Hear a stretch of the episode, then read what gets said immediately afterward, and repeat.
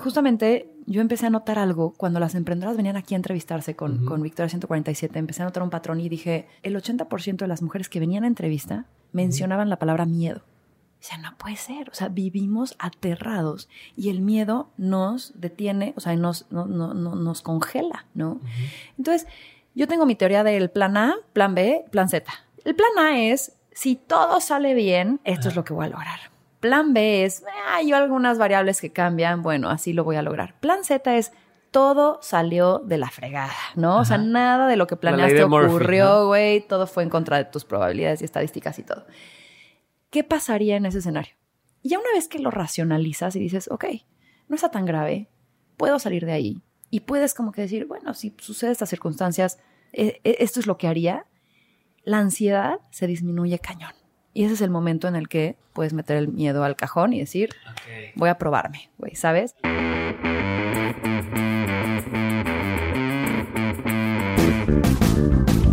Hola a todos y bienvenidos al primer episodio del 2019. Espero que esta pequeña pausa les haya dado la oportunidad de ponerse al corriente con el podcast o de terminar el año al 100 con sus proyectos. Por mi cuenta les adelanto que a mí me sirvió muchísimo para poder terminar los primeros cursos en línea de OnSchool y en el siguiente mes vamos a terminar de publicarlos todos. Así que si les está dando un poquito de curiosidad y, quieren aprender cosas chingonas, entren a dementes.mx diagonal cursos para que entiendan de qué estoy hablando.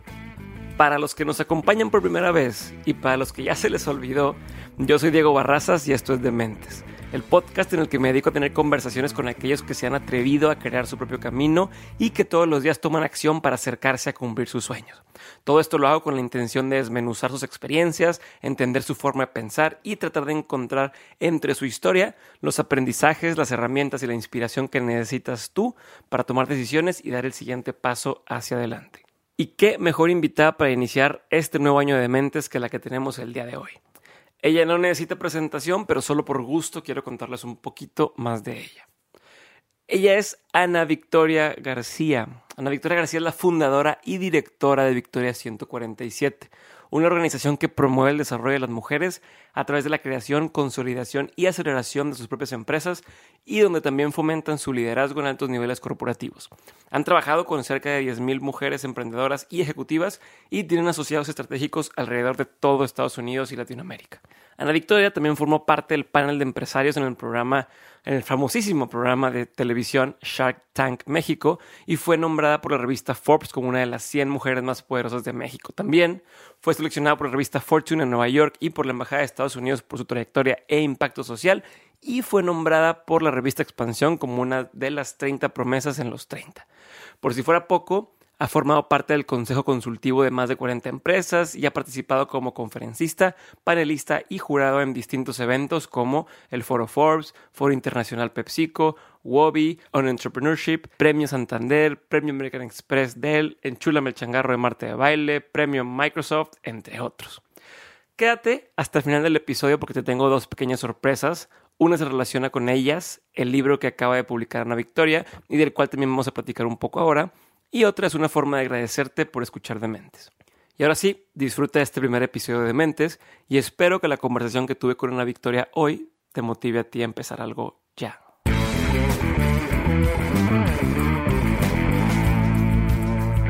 Bueno, Victoria, muchas gracias por estar conmigo el día de hoy. Ya sé que estuvo un poco apresurada la, la, invitación y me da mucho gusto que hayas accedido. Sé que traes la agenda llenísima. Vienes a Inc. ahorita, vienes a una plática en TED mil pendientes al mismo tiempo y gracias por dedicarle tanto tiempo a, una entrevista. Sé que no es lo que no es lo común, pero creo que es lo que a la gente le gusta, poder escuchar un poquito más de la persona.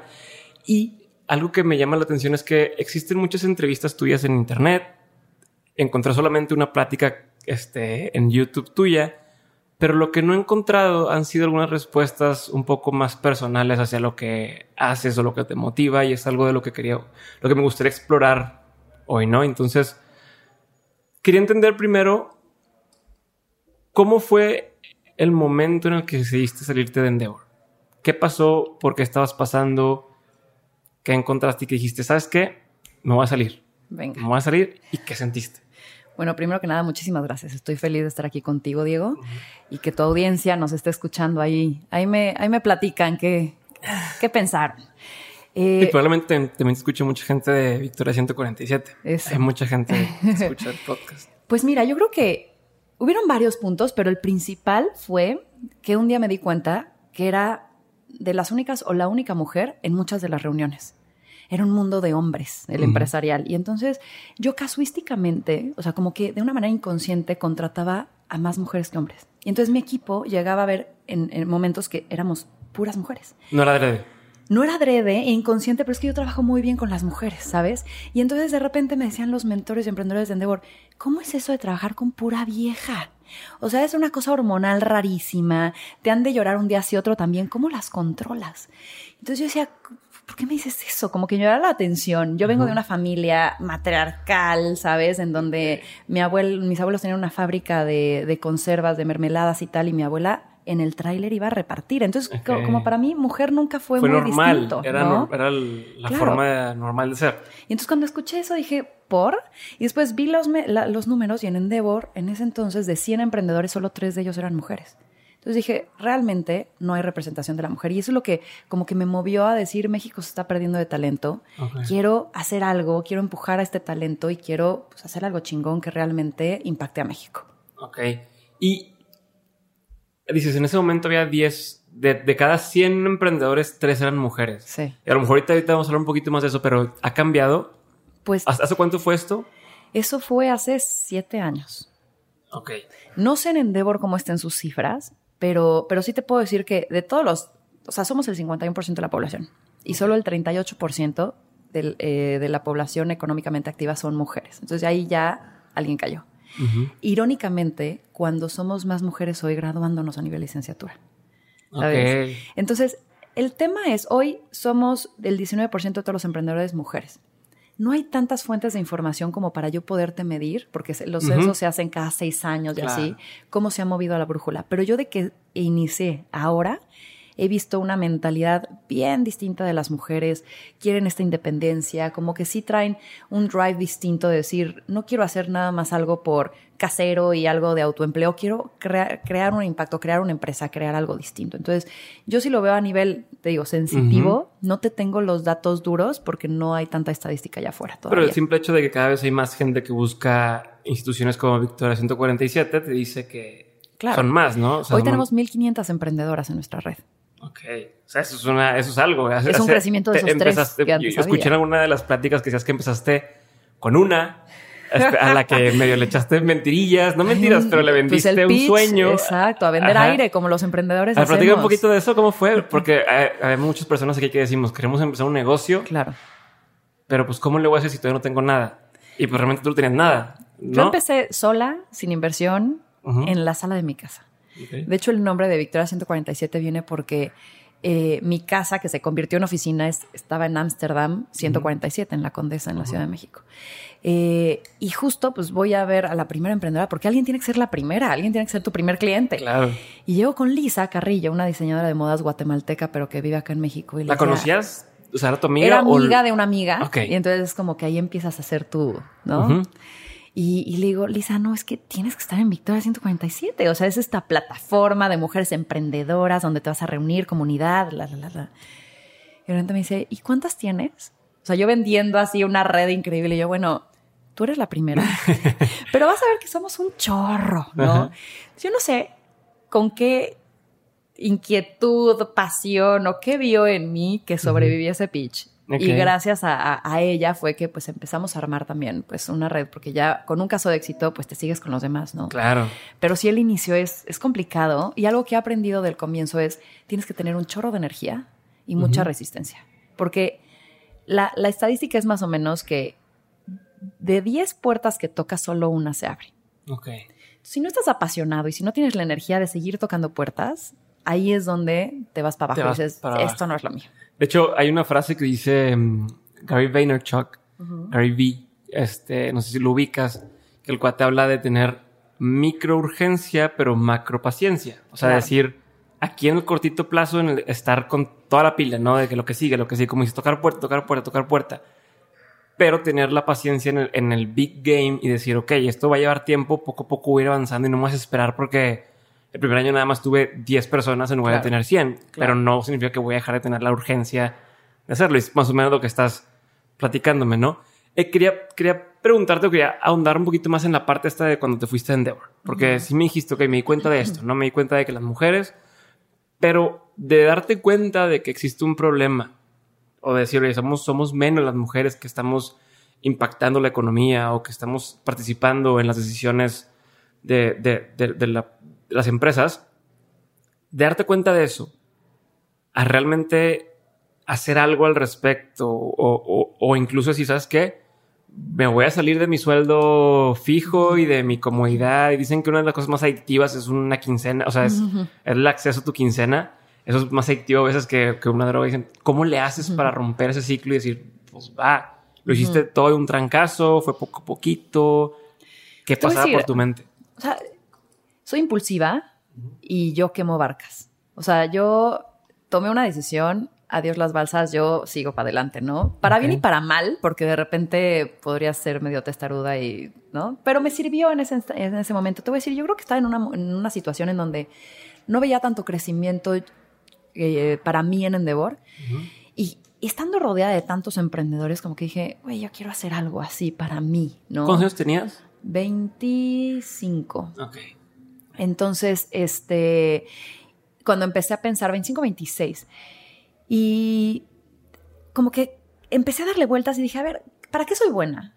¿Qué me gusta? ¿Qué podría hacer bien? y, dónde está entre ello una oportunidad? ¿no? Porque pues, también soy bastante racional, entonces tenía que hacer sentido, no es como que, ay, vámonos a echar al agua sin tener ningún plan, ¿no? Entonces, creo que todo eso se juntó y fue un año de estarle dando vueltas, pensando, me fui por proyectos de comida porque me encanta comer, me encanta cocinar, entonces dije, puff, estará increíble. Y empezaba a torrar cosas de moda, cosas de contenido, cosas de, ¿sabes? Me fui por todos lados. Trabajaste en revistas también algún tiempo. Ajá, y estuve muy involucrada también ahí. Entonces, como que dije, pasé por todas esas checks y de repente dije, ¿por qué no empiezo por algo que es lo que hago todos los días, que sé hacer, que tengo los contactos, que, que, que desayuno como y ceno, que fue el emprendimiento? Entonces, ahí fue cuando dije, va. Y yo creo que ahí también es bien importante de con quién te rodees. Yo mi idea la empecé a platicar con todos, para bien y para mal también, porque algunos me decían, esto no va a funcionar, o sea, como que las mujeres, porque son distintas, ¿no? O sea, hay, hay, que saber escuchar y hay que saber decir, gracias, pero eso no, me, no me, sirvió, ¿no? Y mi actual esposo, en ese entonces novio, también ha sido bien importante porque él es esa mano incómoda que te tira al agua sin que tú, o sea, no lo ves venir y el güey ya te, ya te empujó, ¿no? Como que me quitaba las excusas. Creo que cuando estás empezando te creas también excusas alrededor.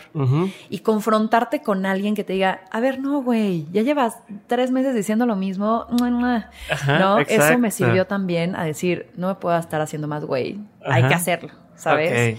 Y entonces empecé con un cuaderno, que de hecho tengo fotos ahí de él y lo guardo con mucho cariño, de todo lo que fui pensando que iba a hacer, que es muy distinto a lo que hoy hago. Claro, así pasa. A lo mejor me estoy, te estoy quitando las palabras, pero tú ves, eh, pasó a mí, tú ves tu plan, dices, esto se va a convertir en esto y de aquí sigue esto. Y a la hora de que empiezas algo, se empiezan a abrir muchos caminos distintos que no te imaginabas, ¿no? ¿Cómo te pasó a ti? O sea, como dicen, no, no, no, no soy, soy católica por, porque así me bautizaron, pero hoy la verdad ya no practico ninguna religión, pero justo lo que dicen, no haz planes que Dios se ríe de ellos. Es un poco eso, o sea, el destino se ríe de tus planes, porque está padre porque te da paz mental y te da un camino, pero en el Inter tienes que tener la flexibilidad de decir, no va por ahí, vamos a recalcular, ¿no? Entonces yo empecé diciendo, esto es para todas las mujeres. Dije, no, fui yéndolo a solo para mujeres emprendedoras, ¿no? Eh, empecé a hacer la aceleradora que era un proyecto muy individual, te dábamos seguimiento puntual y ta, ta, ta, pero después dije, eso no es tan escalable. Tengo que hacer algo mucho más masificable. Entonces empezamos a dar talleres, cursos, a creamos la academia. como que te hiciste, te acotaste, pero luego a la vez vas abriendo a, ¿no? Como dices, me enfoco en emprendedoras, pero luego es emprendedoras como algo más masivo y luego otra vez vuelves a, cerrar y abrir, cerrar y abrir. Es por eso que te tienes que echar el agua y probar, porque hasta ahí es donde vas a decir que sí funciona y que no. Y algo que me he dado cuenta es el equipo es fundamental, ¿no? Eh, siempre digo en mis pláticas que tienes que tener a un optimista, a un pesimista y a un ingeniero. El optimista es el güey que te va a decir que casi siempre somos nosotros los emprendedores, el que ve el vaso medio lleno. El pesimista ve el vaso medio vacío y el ingeniero ve el vaso al 50% del agua. Entonces, con esa información es que tú ya das, o sea, como que sí tienes un panorama mucho más objetivo que el que tú tal vez como emprendedor puedes tener de, ay, no, todo va a salir bien. ¿no? Entonces, sí, es estar flexible al cambio, saber vivir con la incertidumbre, bailar con ella, disfrutarla y también no desesperarte. Eso es algo que creo que también en el inicio yo ahí medio la cagué. Porque, o sea, yo fui a una entrevista. O sea, en mis terribles dos. ¿Qué son los terribles dos para la gente que estamos? O sea, y te voy a interrumpir varias veces durante la plática. No, no, claro, claro. Pues los terribles dos, o sea, lo acuño de los terribles dos que de, los, bebés. de los bebés, ¿no? Que es la peor edad y la, la, la. Pero la verdad es que en negocio se traduce en que en los dos primeros años el 80% de las empresas que se crea quiebra. Entonces, en esos dos años lo que sucede es que estás probando tu negocio, eh, nadie te conoce, entonces nadie, o sea, como que la gente dice, ay, no, cuando ya tengas un cliente ya vienes conmigo, pero quieres ese maldito buen cliente que, se lanza, ¿no? juego contigo. Exacto, entonces como que hay mucho movimiento, hay pocos recursos, hay eh, muchas decisiones, mucho estrés eh, y poco conocimiento de lo que estás haciendo. incluso el equipo dice, o sea, le estoy apostando a algo que no sé si va a sobrevivir o no o tal vez contrataste mal, ¿no? Y empiezas a correr y tu primer corrida es, fea. Entonces, eh, pues yo de repente dije, va muy lento. Me empecé a impacientar, eso es algo que tengo que trabajar en mí. Y entonces de repente un amigo emprendedor también dijo, oye, traigo este proyecto de comercio electrónico, justo era como este boom. Yo dije, puta, me está interesante, soy muy inquieta. Entonces dije, bien, una de esas quisiera entender de qué va. Y dije, pues órale, en una de esas lo puedo hacer en paralelo, porque esto va tomando forma, íbamos bien en Victoria, pero como que dije, pues esto que, que madure, voy a tomar esto, ¿no? Error, qué bueno que no lo hice. O sea, al final por algo pasan ah, las cosas. no, no, no, no, no, Error haberlo tomado porque me iba a desenfocar terriblemente. Y al final tienes que invertirle a tu bebé que necesita toda tu atención, sobre todo al inicio. Claro. Y entonces sobrevivieron esos primeros dos años en esa. Y ahorita ya van siete años de Victoria. Seis. Seis años de Victoria. Me, me encantaría preguntar, ahorita en estos seis años, yo escuché hace poco una, una entrevista, una plática donde estaba dando como el pitch de Victoria 147 cuando recién inició. Y tengo entendido, y justo tú lo decías, ha ido cambiando a lo largo del tiempo, ¿no? O sea, antes para todas las mujeres y acelerador y demás, y ha ido evolucionando a, a distintas cosas.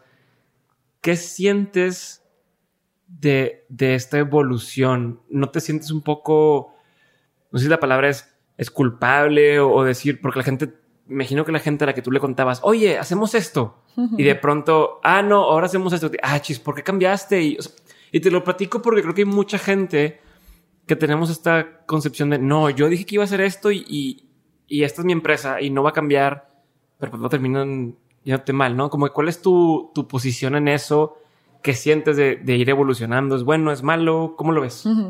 A ver, yo creo que es bueno y cambiar y evolucionar, sí, sin caer en la esquizofrenia, ¿no? Porque de repente yo el sentimiento que tengo, que ahorita me decías culpable así, no, es bipolaridad. O sea, hay días que algo vas, desde que pasa algo bueno y dices, eh, ya la hicimos, hasta que de repente algo malo y, y, y solemos ser dramáticos porque es nuestro bebé, entonces cualquier cosa la tomamos y la, la crecemos y la maximizamos, ¿no? Entonces, yo creo que evolucionar está bien, creo que el error que podemos llegar a, eh, cometer es no comunicarlo correctamente, ¿no? O sea, yo de repente, sí con mis emprendedoras, pues lo que ofrecía al inicio, por el monto que ofrecía al inicio, pues ya he ido evolucionando. Y claro que ha habido quejas de, pero ¿cómo yo, además, que confío en ti? Una amiga me dijo que ella le Una amiga, claro, y, por qué a ella sí le hiciste algo individual y ahorita es grupal.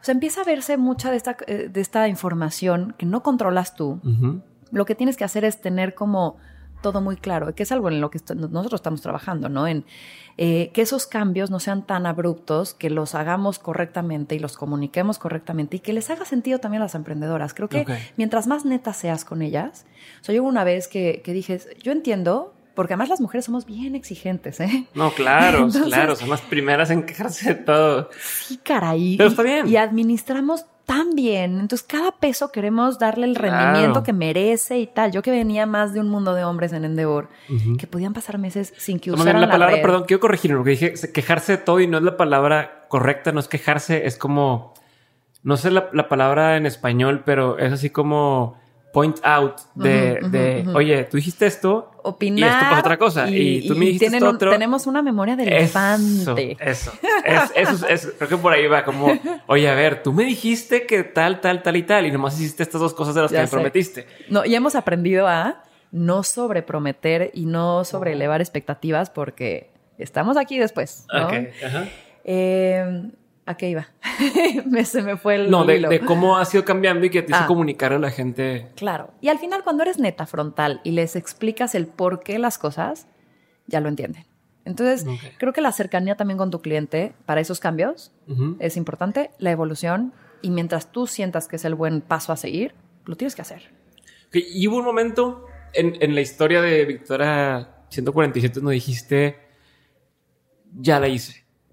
O sea, esto sí funciona, esto es un negocio, o, no, y si sí, ¿qué pasó? ¿Cómo fue? ¿Dónde estabas? ¿Qué? El otro día me decían, porque claro, hay muchos títulos nobiliarios, ¿no? Y la es una de las 100 mujeres más importantes según Forbes. Las 30. no sé qué, de Estados Unidos, de la embajada y Shark Tank. Y hay muchos títulos que al final del día no necesariamente quieren decir que es éxito, porque el éxito es bien subjetivo. Y el otro día me decían, ¿cómo, es, ¿cómo te sientes hoy que estás en la cima del éxito? Y yo digo, yo no me siento ahí, en el sentido de que siento que falta un chorro por hacer. Claro que ha habido aciertos y hay que, a veces peco en no festejármelo, ¿sabes? Como que siempre estoy pensando en el, el pelo en la sopa, en el arrocito negro. Todo está padrísimo, pero ¿por qué no hemos mejorado eso, ¿sabes? No, te entiendo perfecto. Tiendo mucho a ser perfeccionista y a veces eso es, está pinche para ti mismo, ¿sabes? Entonces, creo que pero, pero sí hemos tenido momentos eh, buenos. Creo que uno de ellos fue el equipo que formé. O sea, tengo dos personas que de hecho asocié una vez que, que, que, me demostraron la lealtad, su capacidad, tal. Y esas dos piezas han sido claves, porque de repente el camino de emprender es bien solitario. Entonces creo que ahí acerté y me multipliqué mis manos, ¿no? Entonces eso está buenísimo. Dos, creo que haber participado en Shark Tank también fue un acierto porque yo minimicé el impacto que tiene aún la tele. Yo decía, ay, la tele pues ya fue, ¿no? No, nada que ver. Como fue la primera eh, temporada, también como que la parte masiva de medios y todo. Sí, estaban empujando un chorro el, el programa. Claro, o sea, y mi esposo, que es publicista, me decía, es una inversión en marketing hazlo, ¿no? Es lo que llevas haciendo los últimos 10 años de tu vida. Claro, lo que te costaría a ti sola pagar por salir todo ese tiempo en la televisión. Pues, claro, claro. Entonces, creo que sí fue una plataforma que nos dio credenciales de lo que ya estábamos haciendo. Entonces, esta también fue, fue un gran acierto. Y el tercero suena la peor flojera del mundo mundial, pero es meter procesos meter tecnología que garantice que estandarices esos procesos y tener la disciplina de hacerlo. O sea, creo que eso nos ha permitido hoy exponenciarnos. Ok, pero y todo esto es lo que, lo que dices que te ha ayudado a, mantenerte o a tener éxito como Victoria 147. Pero te pregunto porque imagino que muchas veces estás con esta incertidumbre de si, oye, funcionará, pegará, a la gente le gusta, es, si puedo ir de esto o no. ¿Y qué momento ha pasado donde digas, o sea, que reafirme tu certeza de vamos por el buen camino o, o esto es? A mí cuando me dicen las emprendedoras, hay un antes y un después de, eh, Victoria 147, digo, ya lo hicimos. O sea, si estoy cambiando vidas, eh, si realmente estoy impactando a alguien a que, a, motivarla, a darle las herramientas, a crecer y que llegue y diga, gracias a lo que tú me diste, hoy estoy donde estoy, para mí eso reafirma. ¿Sabes? Una vez, tenemos oficinas en Ciudad de México, Monterrey y Mérida. Y en Mérida que cada, cada lugar es un país distinto, ¿eh? aunque es México. Claro. Pero en Mérida son, híjole, todas es una tribu súper unida. Y una vez en uno de los programas llegó una chava y dijo, oigan, perdón, esta es mi última clase que vengo porque me estoy divorciando y pues yo creo que puedo tirar la toalla. Intervention. O sea, dijeron, ni madres, sábado vamos a ir a desayunar y entre todas Inception les metieron todo lo que pudieron meterle así de seguridad, de no cómo, y además después pues, todo se lo va a llevar el esposo, de qué estás hablando, tal. La chava dijo, le cambió el switch, terminó su empresa y hoy está creciendo, y, o sea, ni te lo imaginas, ¿sabes? Entonces, ese, esos casos de éxito, digo, estamos haciendo algo padre, o sea, desmitificar todo eso de mujeres juntas ni difuntas y, y como que sí realmente sea una red de apoyo y tal, para mí, si digo, estamos, estamos cambiando al mundo. Qué chingón. Y hablando de las mujeres, digo, porque una cosa es, bueno, antes de hablar de las mujeres como tal, el tema que mencionas de, de, mm, de, la comunidad que se va formando, creo que es algo, no sé si lo tenías ya previsto desde el inicio o no, pero muchas veces, más allá de lo que te puedan enseñar el mentor, la clase, el simple hecho de estar rodeado de gente que está con tus mismos problemas, creo que puede ser muy poderoso, ¿no? O sea, ¿cómo, cómo lo has visto aparte de este ejemplo? ¿Qué, ¿Qué, más has visto y cómo le puede hacer la gente para empezar a encontrar una comunidad? ¿Cómo le hago yo que vivo, te voy a inventar en otra ciudad donde no está Victoria 147 para empezar a sentirme parte de algo? Sí. No sentirme solo como emprendedor y poder eh, agarrar el, el, la fuerza que tiene una comunidad. Claro, mira, yo creo que eso que dices es bien importante. Nosotros tenemos un servicio dentro de Victoria que se llama el Break, en donde cada seis semanas se junta el mismo grupo de mujeres uh -huh. eh, y hablan de dos problemas estratégicos de cada una de ellas y se dan retroalimentación cañona, ¿no? Okay. Nos hace el aprendizaje, porque son consejos bien prácticos. Es, uh -huh. oye, me demandó un empleo, ¿qué hago? No, a mí me pasó esto, yo lo hice así, lo resolví. Mira, toma la tarjeta de mi abogado. Entonces resuelves de una manera bien fácil. Entonces yo creo que si hoy no eres parte de una comunidad, yo, yo pensaría el, de acuerdo a lo que tú te quieras dedicar, ¿dónde están estos sujetos, no? Uh -huh. Ve a eventos, únete a redes virtuales, o sea, todos estos grupos de Facebook, eh, uh -huh. ¿no? Eh, creo, que, creo que hoy ya hay plataformas digitales en las cuales desde, aunque solo opines en la red social, ya eres parte de eso. Entonces uh -huh. yo creo que primero tienes que identificar a lo que te quieres dedicar para de ahí encontrar dónde están los más parecidos a ti, ¿no? Okay. Comunidades, por ejemplo, aquí que estamos en WeWork, ¿no? O sea, creo que de repente no sentir que estás solitario en el mundo, el que puedas rebotar con una taza de café sirviéndote, ay, ¿tú qué haces, no? Uh -huh. Eso se da en los eventos, se, se dan estos coworking, se dan en lugares en donde son afines a ti. Entonces yo digo, primero busca tu afinidad, después busca, ya sea en espacios físicos o virtuales, okay. y habla, porque de repente en México a mí me llama mucho la atención, a, a diferencia de Estados Unidos, he tenido la oportunidad de ir a muchos eventos allá y, y, y, mentorías allá y tal, y de repente el networking, la gente llega sola. Y acá en México es, no puedo llegar solo a ningún lado, ¿no? Tienes que ir a tu primo, a tu es... pareja, tu tal. Y entonces te la pasas en el evento hablando con, con ese esa más persona. uno. Ajá. Olvídate el más uno, llega sola, ¿no? Llega sola y, y, oblígate a decirle, oye, rompe el hielo, llévate tus tres, cuatro frases, rompe el hielo, di algo este, que llame la atención. Es que todo el mundo va para, a lo mismo. Claro. Todo, todo mundo, es como cuando estábamos chicos y querías sacar a bailar a las chavas, que era la, la primera fiesta de hombres y mujeres, ¿no? La primera reunión y querías sacar a bailar a la chava y estás con que es que no sé y es que no sé. también quieren bailar ellos. O sea, y están igual de asustados todos que tú, están ¿no? igual, exacto. Entonces en esos eventos todo el mundo va con la misma cosa en la cabeza de y cómo rompo el hielo y cómo empiezo una conversación. Entonces nomás decir hola uh -huh. y ver qué pasa. Uh -huh. Este... Llévate dos, tres historias chistositas como para que digan, ah, qué buena onda. Este güey es chido. Listo, güey, sí. Sí, pero sí, lo veo y lo incluso cuando te vas de viaje, mucha gente que se va a estudiar no se separa de la, o sea, oye, te vas a estudiar a Europa y ahí estás con los mexicanos todo el sí, tiempo. Sí, que digo, sí. está bien en algunas cosas porque luego regresas y tienes esos contactos de otras partes de México y demás, pero estás desperdiciando la oportunidad de expandir. De ponerte incómodo. Cuando te pones incómodo es cuando creces. Yo, eh, son esos puntos de inflexión. Okay. ¿Sabes? Yo de repente, mi primer, mi primer punto de inflexión así más, o sea, de emprender es uno, uh -huh. pero hubo otro en el que me hablaron de la Embajada de Estados Unidos que dijeron, queremos que vengas a representar a México acá Nueva York, que vivas dos meses aquí y eh, vas, o sea, tus peers van a hacer, y me mandaron la lista. Yo, yo dije, sí, viaje, vivir en Nueva York, por, claro, todo pagado, claro. por supuesto. Pero de repente empezó a llevarme la información y decía, estas viejas, güey, ya sabes, la senior no sé qué de Ernst Young, el no sé y me empezó a entrar un pelele, o sea, yo dije, el miedo sí, escénico el síndrome de... del, inspor, del, del claro, impostor, ¿no? O sea, decir, soy yo la que realmente tiene que estar ahí. Ajá.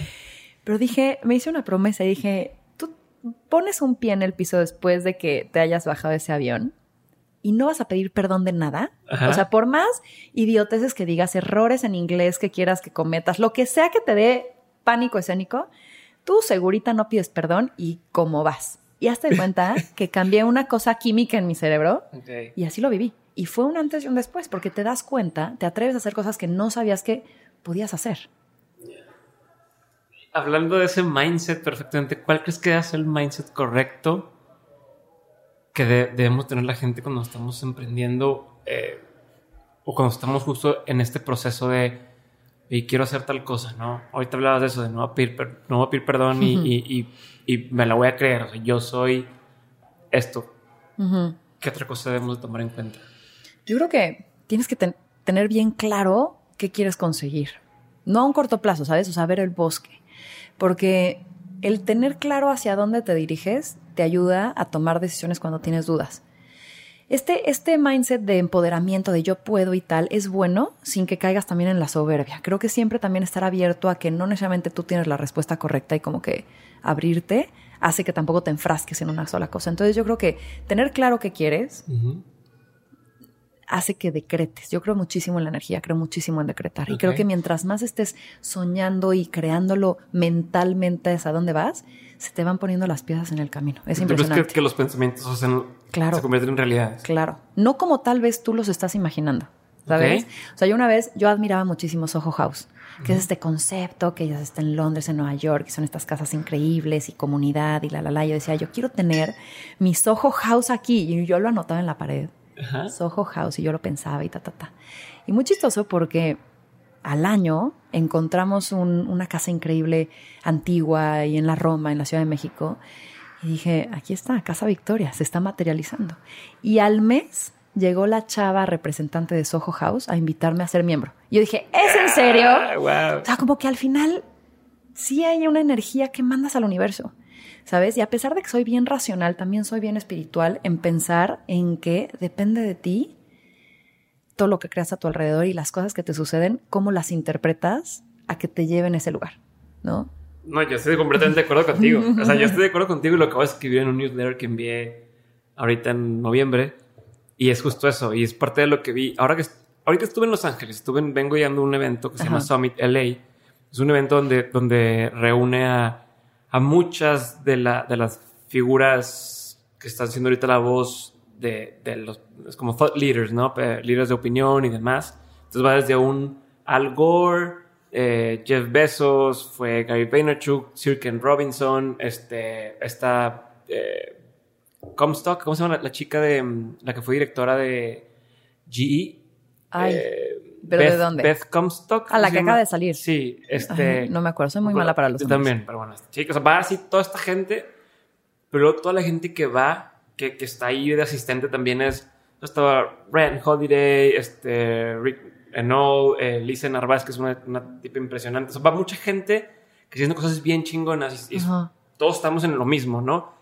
Y platicando con esta gente, el tema que surgía y surgía y surgía era justamente esto de que decían, o sea, nadie decía, yo estoy aquí por accidente. No, o sea, todo el mundo dice, yo estoy aquí porque es lo que me he ido creando y es a donde yo me imagino que, que, que quiero llegar, ¿no? Y entonces toda la gente coincide en que estaba donde estaba, no me refiero a, la, en la plática específicamente, pero a ese punto en su carrera ya era, pues es porque yo me lo, o sea, se ha ido materializando lo que yo veía de que yo quería hacer. Sí. No es un tema de, de, ah, pues es que así fue y terminé por inercia haciendo lo que hago. Entonces, justo que lo digas ahorita, como refuerza de, oye, vengo, está escuchando eso todo el tiempo, es algo que yo creo también. Y ahorita que lo digas tú es como, ah, o sea, al parecer toda la gente que está haciendo cosas es porque piensa que lo puede hacer, ¿no? Lo tiene en la mente y lo está tangibilizando de alguna forma que, como dices, no es siempre como tú te imaginas que va a ser, pero termina siendo. Sí. Este, eso está, eso está chingón. Bueno, y a lo mejor tenemos tiempo. Te quiero contar una anécdota que me sucedió. Cuéntame. Este, hace como cuatro años estaba yo en San Francisco. Es cuando todavía estaba en Astro, en la consultoría de storytelling tiene que ver con esto mismo, te lo cuento. Y este terminé yendo y estaba aprendiendo de storytelling en un, en un, curso con toda la gente vestida de traje y así onda este, muy corporativo, ¿no? Y a mí siempre me ha gustado hacer cosas diferentes y yo traía esta misma onda también de que yo quiero hacer algo más y quiero como que cambiar cosas, ¿no? Entonces dije, ¿sabes qué? Voy a una clase de improvisación. Eh, me busqué así en Eventbrite, eh, donde hay clases de improvisación, agarré una y me lancé a una clase de improvisación. Obviamente llegas y por gente loca. O sea, dices, pero y eso dijeron también de ti. Entre esos locos, yo iba de traje. todo el mundo iba vestido normal, jeans, y yo iba vestido de traje, zapatos. Y, pero entonces te empiezan a poner hacer ejercicios y cosas que te hacen sentir tan incómodo y estoy a punto de decir, ¿sabes qué? bye, voy a fingir la llamada esa típica de me están hablando, bye. Dije, no, ¿sabes qué? Voy a aguantar un poquito más, aguantar un poquito más. Pues empezamos la clase, estuvo chingoncísima. Aprendí cosas que no me imaginé, pero lo más interesante fue que al salir de la clase, me le hasta como que se dividieron dos grupos, ¿no? Uno de los, entre comillas, normales y uno de los más raros de los raros, ¿no? O sea, había un vato, Merkley se llama, que tiene una barba, tiene una barba gigantesca, tiene unos lentes con unas este, lamparitas a los lados, tenía de collar como una especie de tenedores dorados, este, venía vestido como con panzadidas, pero con una chamarra de dorada, un personaje, super personaje. ¿Dónde fue eso? Eso fue en San Francisco. Y luego otro, otro cuate, bueno, una chava dark, así super dark, una chava que era, o sea, que era como gender fluid, o sea, donde a veces decía, yo a veces me visto de niño y a veces me visto de niña, y, y X, o sea, de hecho se había quitado los senos, por ejemplo, este, y luego otro vato que tenía tipo los Joey Ramón, o sea, los Ramones, así, boinita de esa de piel, así como vestido todo de piel, botas de piel, así. Entonces dije, ¿sabes qué? Ah, y dicen, bueno, pues ya como de after o de después del este, pues quién quería echarse unas cheves o algo.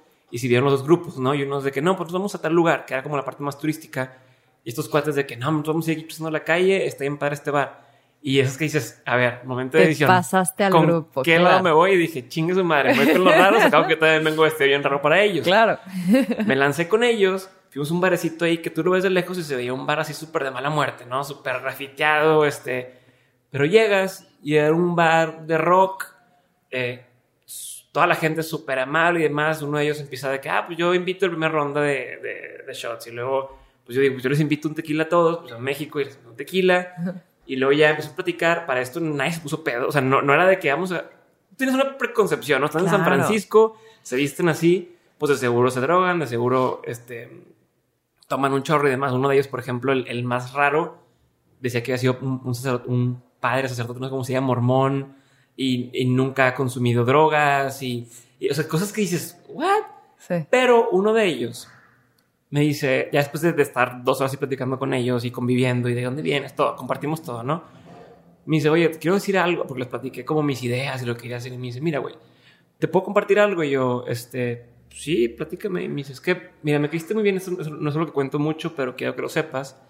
Y me dice, yo, él se llama Roger. Y me dice, es como latino, pero vive en Estados Unidos. Y me dice, mira, yo cuando, cuando empecé, eh, cuando empecé, yo, yo soy músico y yo tocaba la batería. No, empecé tocando la, guitarra y quería pues, ser exitoso, ¿no? Y decía, yo quiero algún día abrir, mi, mi banda en ese entonces favorita era Aerosmith. Y decía, o sea, él, de él, decía, yo quiero algún día abrir un concierto de Aerosmith. O sea, yo voy a abrir un concierto de Aerosmith, quiero estar tocando con ellos, es lo que sueño. Dice, pero en eso mi hermano que tocaba la batería en la banda, lo mataron, o sea, falleció en, en estaba un tema de, como de, pues malos, lo que queman los pasos y lo según lo mataron o falleció, no como lo atropellaron, algo así. Entonces dice el güey, yo entré en una espiral de, de, de vicios, o sea, o sea, alcohol, drogas, mm. este, dejé de tocar, además, no me acuerdo, creo que se terminó en, en, en, rehabilitación varias veces y demás. Y luego dice, me acordé de lo que yo siempre que fue mi sueño, que era tocar con Aerosmith. Entonces empecé como de, ¿sabes qué? No hay pedo, voy a darle, voy a darle. Mm. Me empecé a proponer eso. Me invitan a tocar una banda un día este, por, conocí de tal forma, pero yo siempre tuve esto mismo en mente, ¿no? Y yo era súper bueno, le echaba un chorro ganas a la guitarra, bla, bla, bla.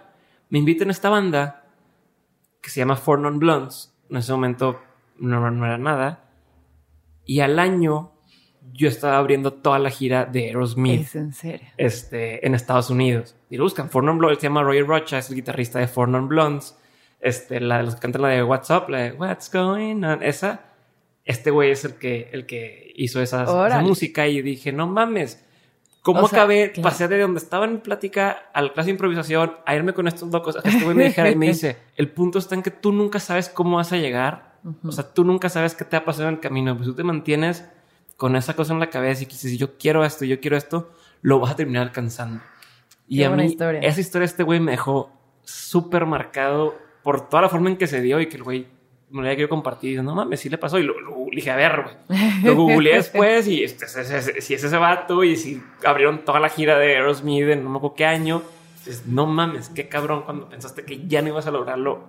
Ahí está. Claro, y ante totalmente todas las probabilidades en contra, ¿no? Hola, soy Diego otra vez y ya sabes que en menos de un minuto regresamos con el episodio, pero antes quiero hacerte una recomendación. Si estás escuchando este podcast, existe una gran posibilidad de que seas el tipo de persona que esté involucrada en muchísimos proyectos al mismo tiempo, que busca formas de ser más creativa, que sabe que su salud es clave y que no solamente sueña con hacer cosas chingonas, sino que ya las empezó a hacer. Si eres ese tipo de persona de la que estoy hablando, entonces te recomiendo que pruebes Hack de Nutrux, un suplemento que a mí me ha ayudado a mantenerme al 100 y que tiene a mis amigos preguntándome que cómo es posible que me rinda tanto el día. Tomar hack a mí me ha servido para entrar mucho más rápido en ese estado de flow, o al menos es la forma más fácil que encuentro yo para describir cómo me siento, y si alguna vez te has sentido así, entonces ya sabes a lo que me refiero. Si no, entonces pruébalo para que veas de lo que estoy hablando. Entra a nutrox.com, n o o t r o x.com y usando el código de descuento de mentes obtienes un descuento del 20% en tu primera compra. Así que ya lo sabes, chécalo y seguimos con el episodio. Sí, perdón por mi super interrupción de No, 15 pero minutos, pero, pero creo que tenía que ver con eso. Este, ahora sí vamos a, a- irnos a otro lado y nomás quería con el tema de antes de esto, cuando estamos justamente en este camino, en este que dices, oye, yo me imagino, quiero esto y quiero manifestar esto, entre muchos miedos, Sí. ¿no? O sea, estás con que, y si sí, si no, y si, no y si yo no soy el indicado, y cuánta gente lo intenta, dan estadísticas, cuánta gente lo ha intentado y fracasa. Entonces, ¿cómo le hacemos para, no sé si es manejar el miedo, quitar el miedo? ¿Cuál es tu, tu, tu postura ante el tema del miedo? Y sé que escribes de eso en el libro también, entonces...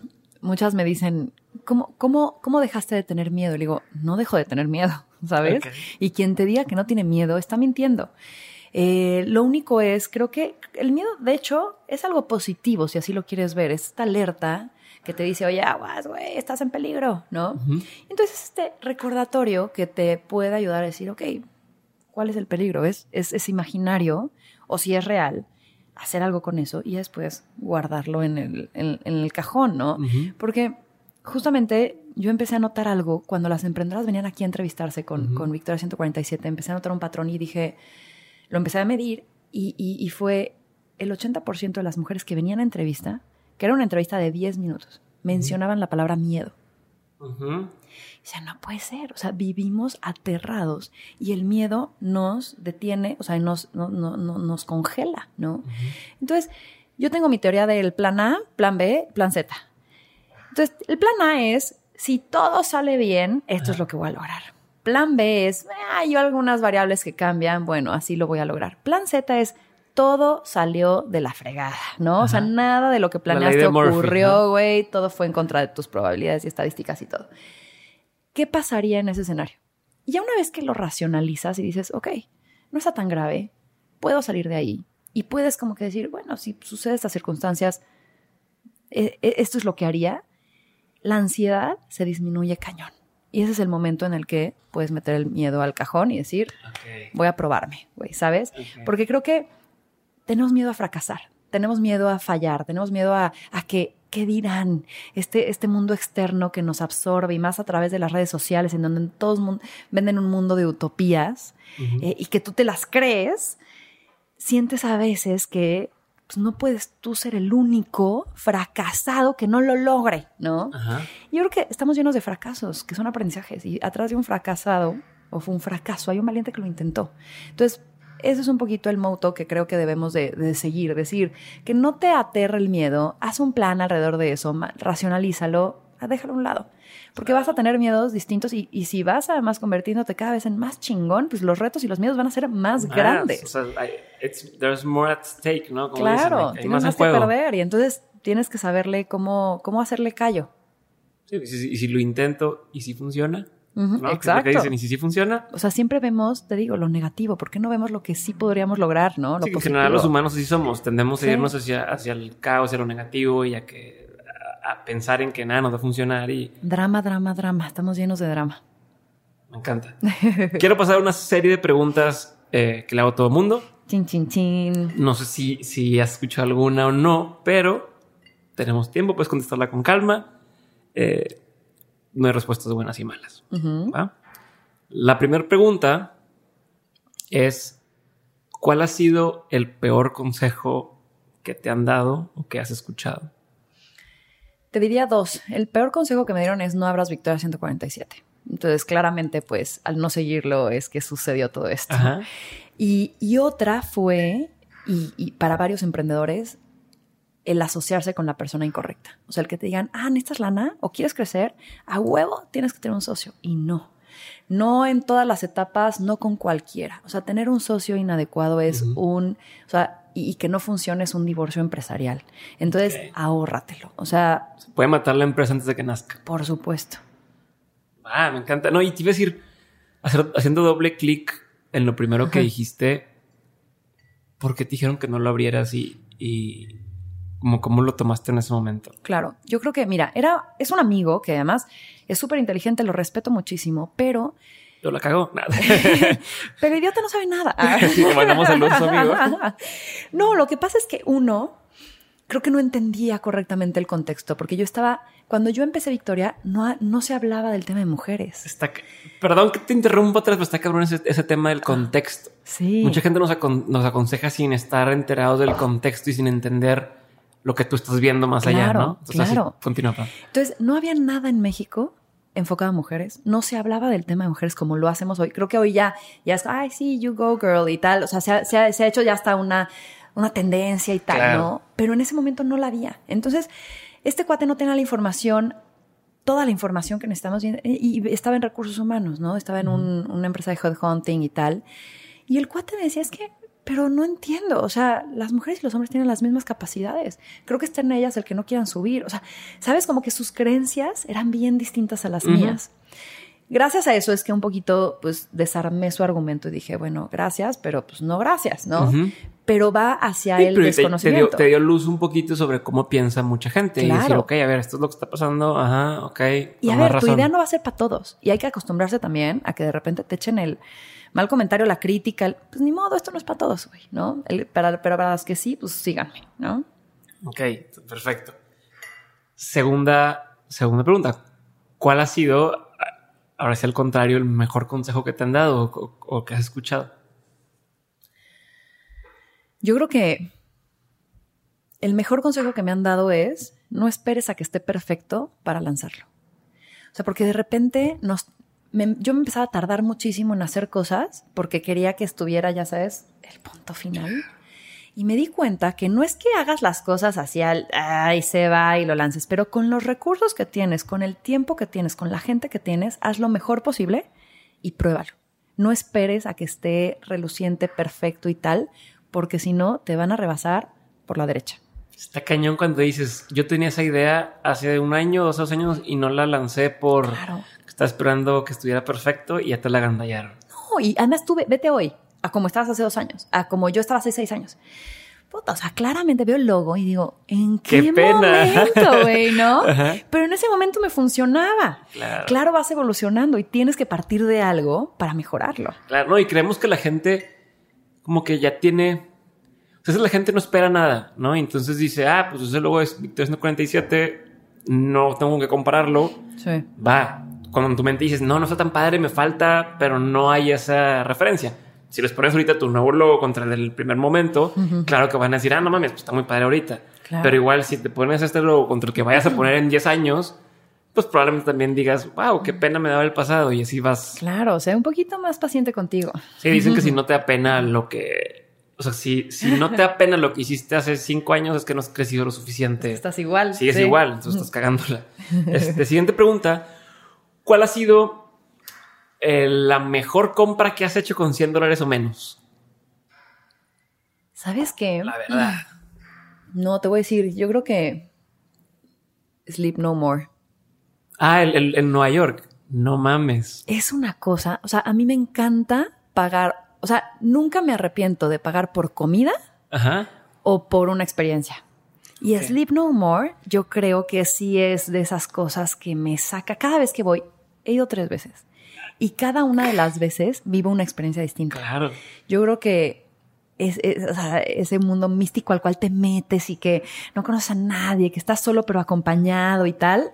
y te has clavado en abrir cajones y cosas ah, y que abres los libros y dices, sí tiene cosas que tienen que ver, está impresionante. Gringos, eso sí lo hacen bien, O sea, el marketing y todo lo hacen muy bien. Hubo una vez que está, a ver, pongamos en contexto a la ah, gente que es claro, No More. De, por cierto, esto me lo recomendó mi Pedro Luis Ibarra una vez que fui a Nueva York y le hice caso porque dije, a huevo, este güey es una piola para las experiencias. Le voy a hacer caso. Fui y no me arrepiento y volvería a ir. ¿Cómo es? Es, una, es una obra experimental que se lleva a cabo en un edificio de, no sé, cinco pisos, en donde es como una interpretación de Macbeth, la obra de Shakespeare, eh, muy loca, ¿no? Y entonces lo que sucede es que todos traemos máscaras, entras a un mundo de... Eh, o sea, no es un escenario, no, vas a ver una obra en un escenario. O sea, llegas, hay un barecito como de los 60, tal, entonces ya te meten en el mood, te separan, si vienes con alguien te separan, te ponen una máscara que no te puedes quitar en todo el tiempo, te suben a un elevador y te vas.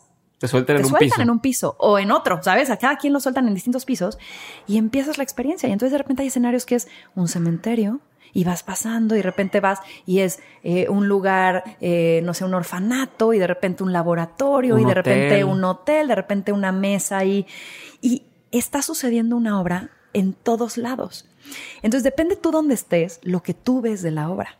Y los personajes interactúan con el público. Entonces de repente te pueden tomar a ti y meterte un cuarto y quién sabe qué pasó ahí. Entonces no tienes toda la información y con los que vas cada uno pues tiene una forma distinta. Después ocurren orgías, ¿no? O a una chava la llegan, la, la, la, encueran, la meten en una tina, la bañan porque está llena de sangre y dices, ¿de dónde viene este güey, no? me tocó que, que, mataban a alguien. O sea, me tocó ver cuando estaban peleando, o sea, bueno, en la obra que estaban peleando y matando a alguien y luego de repente desapareció. Claro y no supiste a dónde. Sí, entonces e, es increíble. Yo una vez, de repente, como te dicen, explora. Yo me metí abajo de la cama y vi una maleta y la saco y de repente nada más siento que alguien me toca, que era una de las artistas, y me dice. Pero esa es mi maleta, güey. Porque era parte de la obra y trae un grupo y abre la maleta y hace la maleta y se va con la maleta. Y yo así, órale, ¿no? Está increíble también. Esa experiencia, igual, digo, yo entraba a los cuartos, uno de los, porque me tocó que me dejaran a mí en un lugar que es como si fuera el pueblo o mm. como, sí, como el pueblo, hay varias tiendas y demás. Y está pasando donde sale un güey que está cosiendo unos botones y se sale y luego lo persigue una chava y demás. Y dije, a ver, algo, porque había como un misterio, ¿no? Había un asesinato y dije, y metí a la estación de policía. A una estación de, como de policías y dije, a ver, ¿qué, qué? Y te dicen, pues es experimental, puedes tocar todo. Pero entonces llega un punto en el que dices, bueno, pues, o sea, es experimental, pero si hay libros ahí libretas, son de adorno. Claro. Pues a ver, sacó una, la abro y empiezas a ver y empiezas a ver dentro de la libreta circuladas ciertas palabras, no, o sea, todo está, al detalle. Ves unos papeles en, el escritorio del policía y los y tienen que ver con lo que está sucediendo. Todo, absolutamente todo está bien cuidado. Todos los detalles. no mames, es sorpresa tras sorpresa ahí me encantaría trabajar gratis. O sea, si un día me dicen, vamos a planear Sleep No More para no sé qué, yo entro ahí gratis para saber qué hay detrás de bambalinas. O sea, está increíble. Y eso me lleva a decir, ¿cómo lo hacemos en México para llegar a ese nivel de empresa? no, me refiero solamente en, teatro, sino creo que nos toca muchas veces verlo en, con empresas. Cuando dices, oye, esta empresa la misma versión de, o el mismo giro de empresa en Estados Unidos, lamentablemente dices, oye, es súper profesional, súper cuidado, todo. ¿cómo le haces para llegar a eso en México? ¿Qué tienes tú? ¿Sabes qué pasa? Que estamos como bien acostumbrados a, la y se va. O sea, como, como a la informalidad, como a no pensar en grande, como a salir del, del apuro. Eh, ay, bueno, pero sí, con estos dos parchecitas la hacemos ya, ¿sabes? O sea, como que creo que no estamos acostumbrados a hacerlo bien hecho por un lado. Y dos, creo que también es un tema del mercado que está dispuesto a pagar porque las cosas valgan eso, ¿no? Entonces yo creo que es una evolución de ambos, ofrecer una buena propuesta, pero también que el mercado no te regatee, no trate de que siempre, no, no se te pasa, ¿no? Pero los clientes todo el tiempo piden descuento, que dices, es que eso es lo que vale, ¿no? Entonces yo creo que es un tema de, de, que ambos como que vayamos evolucionando. Claro, y lo veo con los productos incluso, o sea, Whole Foods hay una serie de productos y dices, ah, qué padre esto, pero dices, ves el precio y no, no, lo pagas en México. O sea, sí, no. no. No lo pagan. Entonces, pero quieren lo mismo. Entonces, como esta mezcla de. Eh, siguiente pregunta. ¿Te ha tocado alguna vez que tengas algún fracaso que resultó ser algo bueno? O sea, que haya, algo haya salido mal que en ese momento tú lo vieras como, híjole, pero después haya tenido un giro que, ah, qué bueno. O sea, si esto no me hubiera fallado, no hubiera podido hacer esto o no me hubiera pasado esto.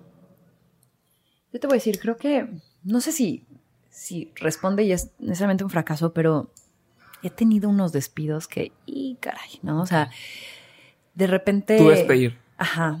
O sea, de hecho, creo que acá en Monterrey nos equivocamos en contrataciones, que yo pensé que era la persona que tenía la confianza. Yo soy cero micromanagement, o sea, yo dejo actuar, a veces de repente se me pasa la mano y, y a la distancia, pues peor, ¿no? Entonces, ahí como que fue un, un gran error y me di cuenta muy tarde y yo decía, puta, pero sin esa persona, como que entran los miedos de, pero ¿cómo? Porque si hemos logrado, ¿no? Tal, ¿qué tal si a la hora de sacarla esto se cae, la red y tal? Pues, te agarras, ¿no? Ajá, los pantalones. y, pues la corrimos y a partir de ahí, para arriba, ¿no? O sea, de repente, sí la gente, yo, mi nuevo este, o sea, como esta frase que siempre, que mi mantra, ¿no? Es como, despide lento, corre rápido. O sea, la gente... No, contrata lento y corre... Perdóname. Ah, ¿verdad? Para Contrata lento, corre rápido. O sea, cuando ya te das cuenta que algo no está funcionando, ¡fum! Y esas espinitas, realmente sacándolas, porque contaminan a tu otro equipo. Claro. ¿Y cómo diferencias? Digo, no tiene que ver con las preguntas que le hago siempre, pero ¿cómo diferencias a alguien que, que sí tiene lo que se necesita o que sí, más bien sí cumple con quien dice ser y cuando alguien es puro bluff. es, difícil, porque además en una entrevista no te das cuenta. Ayer estaba hablando con una amiga que me decía, ahora hay unas pruebas en donde tú haces escribir algo y por la firma y te, te leen a la persona, ¿no? Yo creo que todo lo que puedas meter en el proceso que te dé más información está genial, porque en una entrevista puedes actuar, puedes ser una reina. Me encanta esta empresa y siempre quiero trabajar aquí. Y referencias puedes mentir, decirle a, tu abuela, oye, contesta el teléfono y di esto. Eh, yo leo mucho entre líneas. Y, trato como que, ¿no? De ponerlos en escenarios y ver cómo reaccionan y, y, que el proceso dure tiempo para también saber si, si realmente hay perseverancia, que la vean más personas y tal. Y después pongo un periodo de prueba, a ver si realmente tus, ¿no? Tu, tu chicharrón truena, o sea, porque si no... Eh, y, estoy muy despertita. Si a la mera no está jalando, hay que tomar acciones rápidas. Pero creo que lo que yo busco en la gente, uno es actitud y que sí tengan las capacidades de aprender. Porque si hoy no tienes el conocimiento, lo puedes adquirir. Pero si tienes mala actitud y no sabes aprender nada, eres un fracaso total. Está cabrón. Sí, sí, tienes toda la razón. Aprender lo puedes hacer, pero la actitud es muy difícil cambiarla. Incluso, incluso cosas como, como la resiliencia o el grit o ese tema de, growth mindset es muy difícil aprenderlo. Y si lo tienes, ya estás del otro lado. Sí. Siguiente pregunta si tuvieras la oportunidad de poner un panorámico que todo el mundo fuera a ver, ¿qué pondrías? ¡Qué cosas! ¿Hay un sponsor por aquí? O aparte de poner Victoria 147, ¿qué otra cosa pondrías para que la gente lo, vea? Algo que todo el mundo me esté manejando y, lo voy a ver. ¿Qué quieres que yo, que yo vea?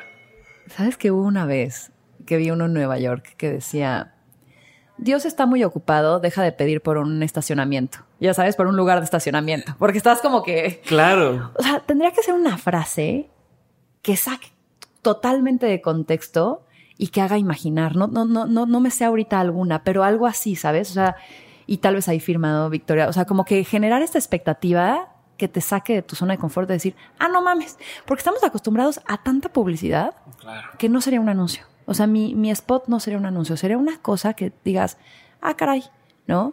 Eh, como esto de Dios está ocupado, deja de voltear al cielo, no te va a encontrar tu espacio de estacionamiento. Sí, aparte hay cosas más importantes que... Sí, pero... O imagínate algo para todas las mujeres que traen esta, esta cosita de que quiero, quiero emprender, pero no me animo, o los miedos, o, demás, como que... que... Pues esas cosas de sentada en tu coche no lo vas a lograr, ¿no? Este, viendo, viendo las historias de tus amigas en Instagram, no va a suceder. O sea, cosas así como que digas, ándale, chale, güey, o sea, sí soy ella. O sea, que, que realmente seamos brutalmente sinceros, que a veces siento que las marcas no lo son, de decir, depende de ti, güey, ponte las pilas, porque yo sí creo, y yo les digo, aquí no tenemos varitas mágicas en Victoria 147, güey. Depende el 90% de que esta relación funcione de ti y cómo ejecutas. Sí, incluso cuánto extraes. De, o sea, yo te tengo aquí, te, pongo al experto, pero si tú nomás te quedas callada a escuchar y no le preguntas nada, pues no. Sí. ¿No? O sea, otro día en tu mismo trabajo que hueva. O sea, cosas así que, que, que, despierten, porque yo en una conferencia también cierro diciendo, la vida, o sea, la expectativa de vida promedio en México son 68 años. Y si tú cuentas todas las horas, minutos y tal que destinas en actividades, Una vida promedio se ve más o menos así. Pasamos 23 años durmiendo. Ok. 10 años trabajando. 5 años transportándonos. Un año y medio buscando cosas. O sea, esas llaves que se te pierden todos los días, Ajá. hace que tu promedio... Entonces dices, no puede ser que en este tipo de tonterías se me vaya el 50-60% de mi vida. Entonces despierta, ¿sabes? O sea, como de, realmente nos volvemos bien zombies. Entonces sería alguna frase, no te tengo una buena respuesta ahorita, pero sería una buena frase que, que haga decir, ah, chale, quiero cambiar mi vida. Me gusta. este, ¿lees mucho o no lees mucho? Me gusta leer, últimamente tengo poco tiempo y tengo tres ahí que me están esperando. Bueno, ¿Cuáles están son esos tres que te están esperando? Te voy a decir, uno es La insoportable levedad del ser. De, de mis libros favoritos. de Milán Condera, que lo, lo leí una vez y ahorita le estoy dando un significado tan perro distinto, Ujú. porque justamente me sentí bien bipolar sobre a qué darle peso y a qué no. Entonces, ese está en mi buró. Ok. Tengo otro, se llama Los mundos escondidos maravillosos, no me acuerdo el autor, pero fue el libro que leyó tanto Leonora Carrington como Remedios Varo, que me estoy metiendo a, a- a toda esta parte de, de las, de las pintoras y tal, y a mí me encanta Dalí y tal, y entonces es un libro que- de un cuate que relata como estos viajes en mundos místicos y cómo tú puedes destapar estos canales. Entonces, ese ahí también lo tengo. Lo Y tengo otro, te voy a pasar los nombres porque te digo, soy muy mala para los nombres, pero que son de spells. O de sea- hechizos. Ok. Hechizos. O sea, te vas a convertir en bruja. Te digo que yo creo que en otra vida fui hada, bruja o algo. No, está cabrón. Y está muy simpático porque lo atan hacia tu estado de ánimo y cómo a través de la naturaleza y todo eso puedes como hacerle Sí, es un poquito también como estas, este, ¿cómo le llaman? Como estas frases o mantras o, eh, ¿cómo se, se me fue la palabra que se usa, pero donde tú dices, soy pleno, soy no sé qué, y y, sí. y te lo empiezas a... Fíjate que he notado últimamente con toda la gente que he entrevistado, que entre más están conectados con lo que están haciendo, o sea, a ver, toda la gente con la que me toca platicar son gente bastante racional, bastante pragmático para muchas cosas pero todas traen este lado medio fumadón, si lo quieres ver de una forma fumadón, porque incluso uno mismo a veces dice, ¿en qué momento caí en esto? O sea, ¿en qué momento... Sí, que no te hace lógica necesariamente, ¿no? pues sí, o sea, a ver, yo siempre he sido bastante escéptico, bastante práctico. En el episodio con Verónica Fuentes le decía, de- es que todo esto que me estás diciendo, porque ella habla de, de cómo vibramos en cierta, en cierta Sintonía, frecuencia y sintonía y cómo manifiestas, o sea, manifiestas lo que quieres, no, no es de que no lo tengas, sino ya eres todo y tú lo puedes manifestar. Esos videos que si, le decía, si tú me hubieras dicho esto hace cinco años, te hubiera dicho, ah, muy loca, o sea, ¿de qué estás hablando? Pero como que la gente conforme más está haciendo lo que realmente le, le mueve y le gusta, más empieza hacerse consciente de este tipo de situaciones y de decir, pues sí es cierto, o sea, sí existe. Y esto que Sí. me dices de los spells no me sorprende que me lo estés diciendo porque, o sea, a pesar de que a lo mejor unos, unos dirían de que, ¿cómo? Pero ella está haciendo esto, es súper práctico y negocios. Y ahora me dice que está leyendo un libro de hechizos. A mí al contrario, me hace bastante sentido de que, ok, al parecer eso es como un siguiente paso de despertar de la conciencia y de y de decir, conocerte más, exacto. ¿sabes? Y no, y no encasillarte. Como que ya empiezas a buscar más hacia adentro que hacia afuera. Sí. Ahora, que otro que traigo claramente es ellas. Ah, libro. bueno, exacto. Ahorita, ahorita vamos a hablar de eso, que, que sí quiero tocar ese tema. Y algo nada más, creo que uno que me hizo mucho sentido es el del manantial de Ayn Rand. Ok, no lo conozco. Lelo fue tal vez una, eh, una época en donde fui a vivir, a vivir sola y tal, pero habla sobre el individualismo bajo, o sea, como que me, me dio un despertar. Entonces el manantial de Ayn Rand es, es también muy bueno. me gusta. Todos esos van a estar en la página de Dementes. Genial. Este, para que la gente los pueda buscar. Porque luego me dicen, oye, el libro, pero es que me da regresarme en el, en el episodio. Claro. ¿Cómo se llamaba? No, y te Entonces, paso bien los nombres porque te los di así medio. Sí, no, no pasa nada. Eh, ¿Qué opinión? Ya casi acabamos, yo sé que tienes la siguiente. No te Te preocupes. falta un ratito, ya estoy contando el tiempo. ¿Qué opinión tienes que poca gente comparte contigo? ¿Qué opinión tengo de qué? ¿Qué opinión tienes tú Ajá. que poca gente comparte contigo? Algo que digas, yo, Ah, yo ok, opino ok, esto y- ok, ok. y, no que no lo veo con todos. Tin, tin, tin, tin, ¿no? Te voy a decir, de repente no tengo todas las respuestas, de repente no tengo todo tan claro y tomo decisiones mucho por feeling. de que estoy creándolo en el, en el aire, ¿sabes? Y de repente la gente se espera decir, no, pero no existe hoy, no lo veo, no está tangible, eh, eh, te estás desenfocando, estás pensando en otras.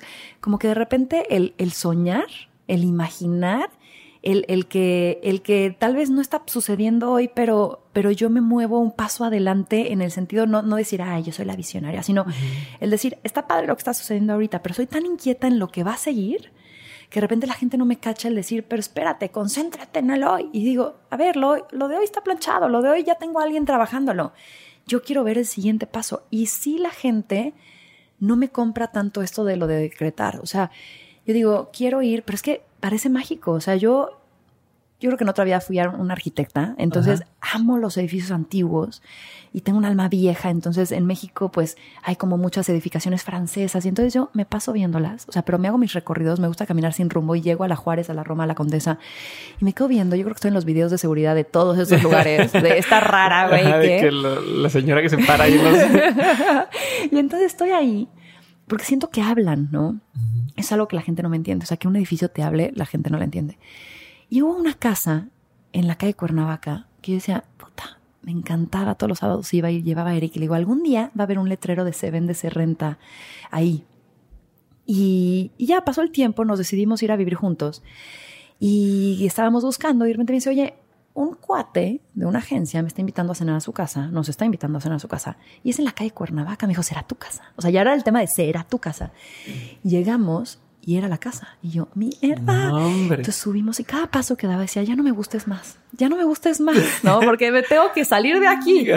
Y ya en la plática le dice Eric, oye, estamos buscando casa, conocerán algo por aquí. Y dice el cuate, pues esta, nos vamos a vivir a Los Ángeles. No. Y nos pues, mudamos a esa casa.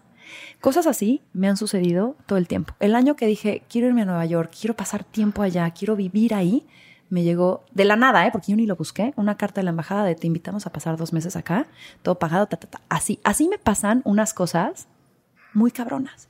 Entonces, esa parte de estar un paso adelante en el sentido de cuál es tu siguiente sueño, qué quieres, aunque se salga de lo que estabas imaginando hoy, ¿sabes? Hoy voy a compartir con ustedes, yo quiero, soy, soy muy nómada, muy nómada, entonces quiero irme a vivir tres meses a un lugar, tres meses a otro, tres meses acá. traigo yo ahorita en, el plan. Y traigo a España acá porque me vibra, porque tengo familia allá, porque lo quiero.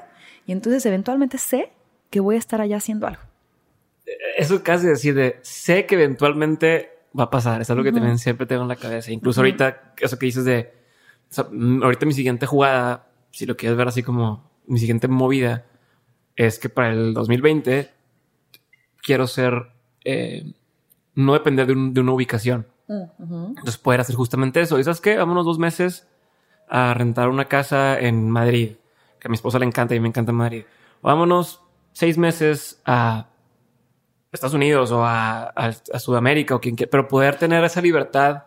Decir, vámonos, vamos a Austin, aquí está al lado y, no tener que, oye, no, es que si me voy, este no puedo. Y obviamente hay agenda, hay cosas pero, hay estructuras, que tienes que tener, pero... Pero eso es justo algo que, te traigo en la cabeza, no poder o sea, no depender de si no voy mañana a la oficina, esto no, funciona. Esto no funciona. Y es lo que he ido poco a poco desmenuzando los últimos años.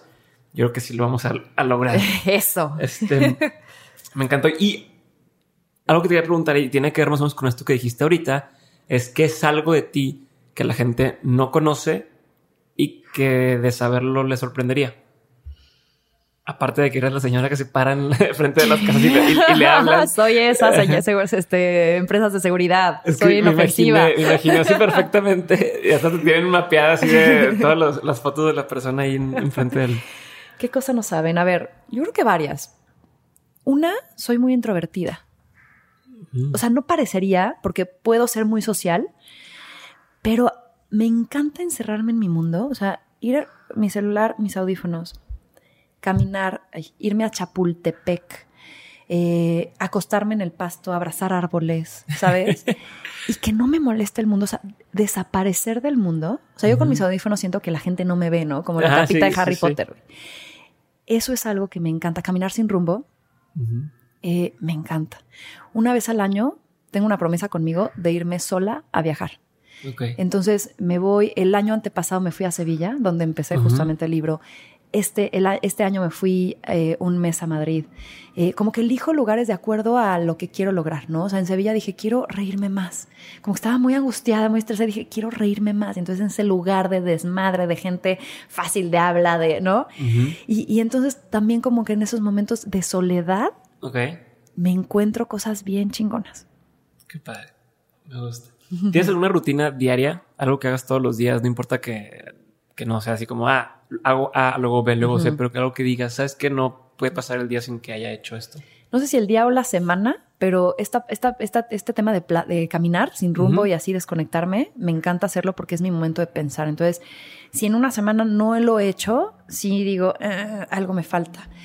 Eh, camino a mi oficina o ando en bici a mi oficina y y últimamente que estoy haciendo muy rutinaria es, fui al iriólogo, que es este que te ve el iris, y te, porque traía unas colitis tremendas. De hecho, Marcela Bortoni, eh, que también se dedica a la ideología, tiene un episodio aquí en la mente. Entonces ya ah, platicamos de eso. Entonces me estoy volviendo como muy rutinaria hacia cuidarme, hacia tomar el eh, agua, esa herbolaria, o sea, hacer rituales alrededor de lo que consumes, lo que comes, ¿no?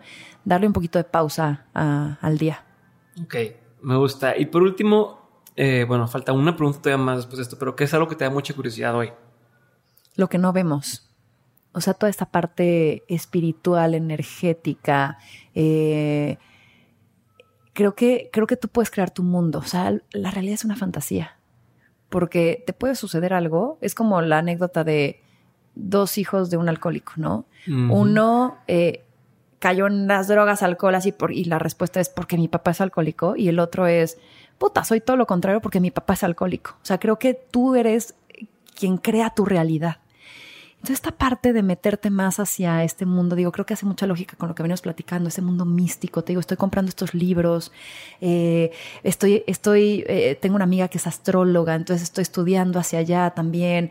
Eh, me quiero meter más hacia lo que no es racional, hacia lo que no es evidente, pero que existe, o que al menos yo quiero creármelo. Me encanta, me gusta mucho, me gusta mucho porque yo ando en esos mismos caminos ahorita, o sea, cosas que, que dices, ¿cómo? O sea, que es todo esto que te está pasando, lo de la casa, lo de todo, cosas que me han pasado, dices, hay algo, hay algo, algo está pasando que no lo explica, no te vienen los libros de texto y es como querer descubrir, ¿no? y son señales que si no las pones, o sea, se van a seguir manifestando hasta que los veas, ¿no? Y les hagas caso. Sí, algo, algo decían de, por ejemplo, cuando dicen, oye, es que cuando tú te ves a ti mismo como un fracasado, es que yo soy, es que yo todo me sale mal, todo lo que te empiece a pasar lo vas a va a confirmar claro. lo que tú mismo estás creyendo. Entonces, al rato no te contratan, pero porque ya tienes esa como mentalidad, esa actitud y, te tratan, o, como la persona que dice, oye, ¿sabes qué? Mi papá era abusivo y dejó a mi mamá. Y mm. entonces luego esta niña crece y tiene relaciones, o sea, tiene parejas donde donde termina repitiendo los patrones porque ya dices que los hombres son malos y entonces nunca terminan de, abrirse con alguien, pero entonces esa persona lo deja porque pues, no hay conexión sentimental por ese mismo bloqueo y entonces lo la dejan y dice, ya ves, todos los hombres me dejan y hasta que no descubre cómo lo está limitando ese pensamiento de decir, a ver, güey, ¿qué estoy haciendo de mi parte para, para que esto suceda? Es cuando empieza. Y para complotearte, porque tú mismo te echas el balazo en el pie. Exacto, entonces empiezas a cambiarlo. Entonces, por eso digo que me identifico mucho porque es algo que he estado últimamente pensando bastante y, y, y no sé que te estoy diciendo que tu respuesta está bien o está mal, simplemente me gusta porque. El... Y te vas, y te vas juntando de gente similar. O sea, llega, llega. Las cosas no pasan por casualidad, se atraen. De acuerdo. Quiero platicar antes de la última pregunta un poquito. Acá de sacar ellas. Ok. Ese es, es tu tu primer libro. es mi bebé. Tu bebé, exactamente. Em, creo que es un libro que va, que viene a hacer un cambio en mucha gente. Estás ahí un poco imprimiendo o plasmando tu experiencia de, tanto de, de, tu lado, de cómo fuiste emprendiendo y demás, pero también tienes historias de muchas de las mujeres que han pasado por Victoria 147. Entonces quería, quería decir como, como en pocas palabras, porque hay mucho de qué decir del libro. ¿Qué cambio viene a hacer ese libro en la gente y, quién crees que deba de leerlo? Mira, doy un poco de contexto y después me, voy a las pocas palabras. Creo que ahorita sobre todo se está haciendo una burbuja alrededor de emprender, de... Y las palabras, justo eh, tengo una presentación mañana y, y googleé, bueno, no googleé, me metí en una de estas este, de, de stock de fotos y puse emprendedor a ver qué salía. Puras tazas de así de boss, eh, libertad, gente en, en, el mar trabajando, o sea, todo hermoso, divino, libertades, tal. Y no sale los días de insomnio, las madreadas, el estrés por pagar la nómina. Que no llega la quincena. Que no llega la quincena, que, o sea, todo eso no sale. Entonces estamos vendiendo una mentira. Y es cuando decidí decir, vamos a hacer ellas que sea un, un, un, compañero que te cuente historias de lo que te vas a topar cuando emprendas, que tenga una parte de guía y de, y de sí hojas de trabajo y que te diga las netas de emprender. Entonces, de ahí va. O sea, claramente es un libro que busca inspirar, o sea, decir, oye, si Gina pudo, tú también puedes. Si Olivia pudo, tú también puedes. O sea, claramente sí hay esta parte de empujar. Y siempre que lees una historia que te inspira, te mueve y te hace actuar. Y aprendes incluso. o sea, aprendemos de las historias, es de donde aprendes. Eso es lo primero, como que lees parte de inspiración. Dos, guiarte sobre cuáles son estos pasos que te vas a topar y darte herramientas de decir, ah, bueno, no sabes cómo hacer un canvas, aquí está. No sabes cómo hacer una proyección financiera, aquí está, ¿sabes? Pero, pero, pero digerido y aprendido de alguien que ya pasó por ahí, no solo yo, sino toda la serie de emprendedoras que salen ahí, ¿no? Entonces es como está guía este compañero para animarte o para que si ya emprendiste, te, te, te, guíes, decir, ay, a ver, soy la única loca o no. Ah, mira, aquí ya pasó, ya no sabía eso, ¿sabes? O sea, con un poquito que te quite esta ansiedad, esta ansiedad. nervio. Exacto. Y ella, se llama Ellas, la historia de emprender contada por mujeres, porque no hay otro material que, que, esté escrito así y tan, tan humanamente, ¿sabes? Tan netamente. Me gusta. No es para puras mujeres, me imagino. No, claro. O sea, creo que está enfocado y hecho de mujeres, pero le sirve a cualquier persona que quiera eh, inspirarse, conocer otras historias o emprender. ¿Dónde lo consigue la gente? En nuestra página, en victoria147.com.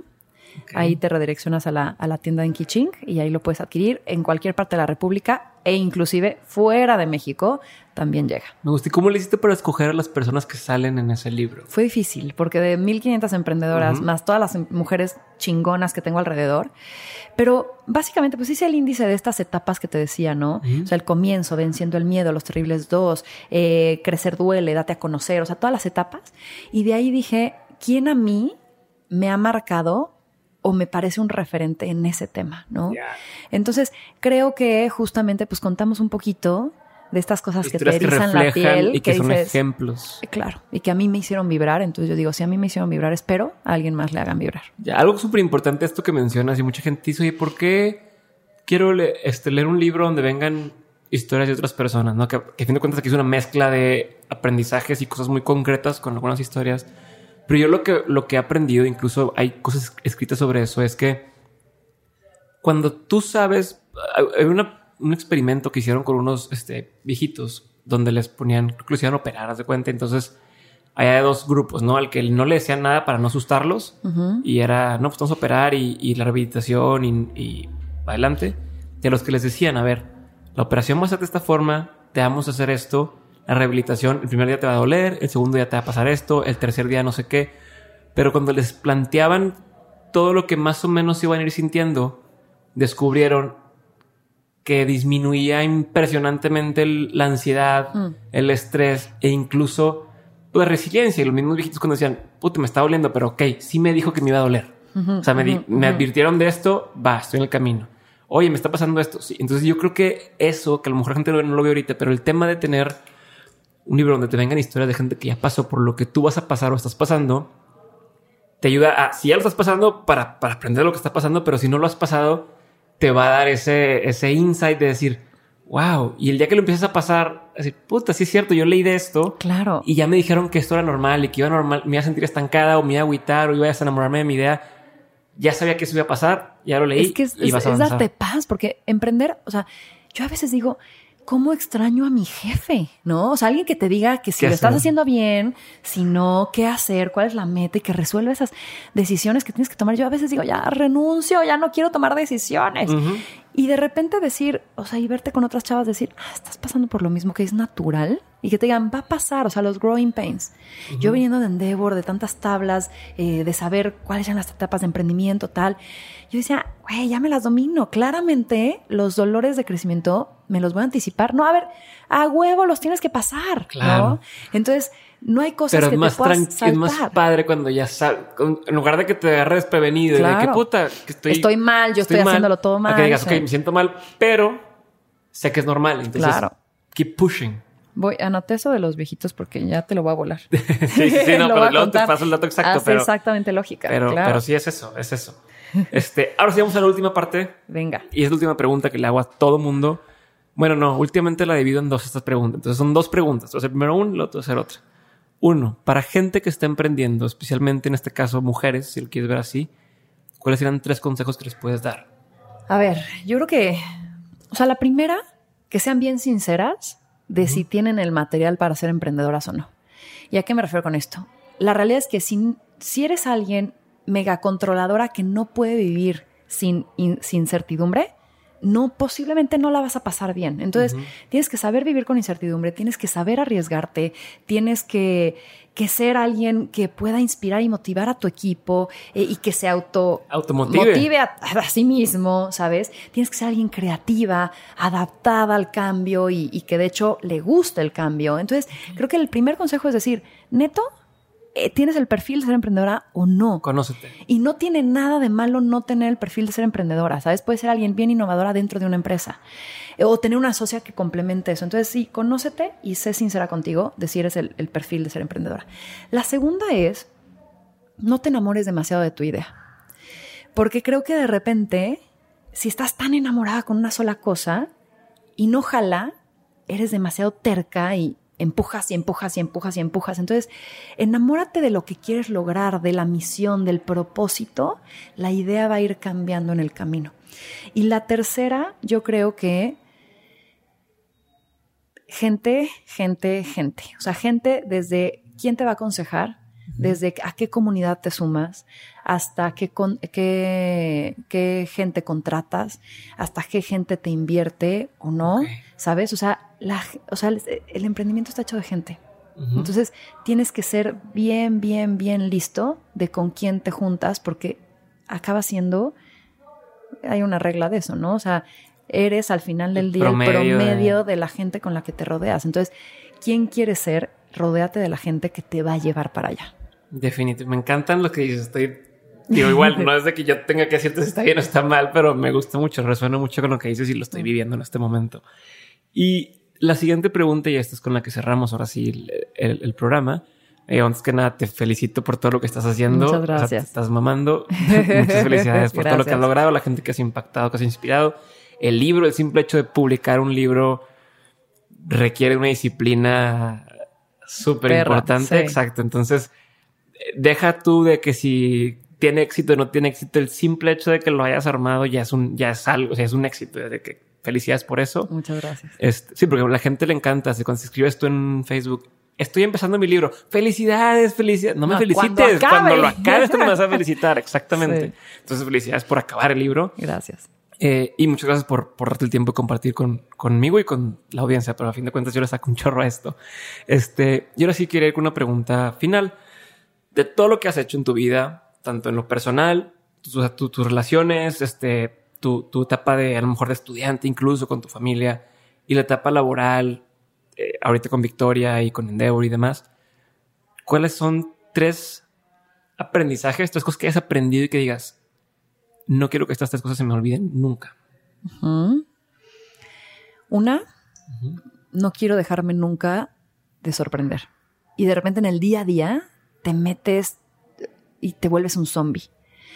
No quiero dejarme de ilusionar, ¿sabes? O sea, como que, que quiero seguir con esta chispita de que mi niña interior siga bien viva.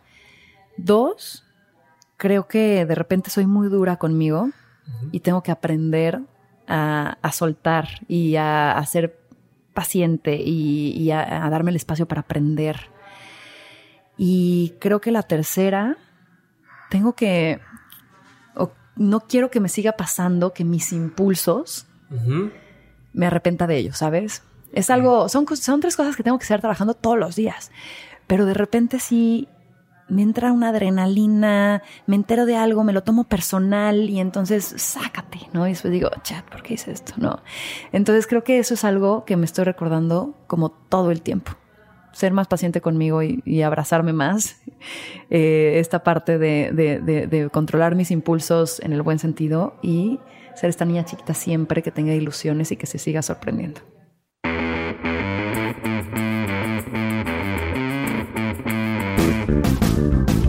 Gracias por haber escuchado este episodio de Mentes, espero lo hayas disfrutado tanto como yo.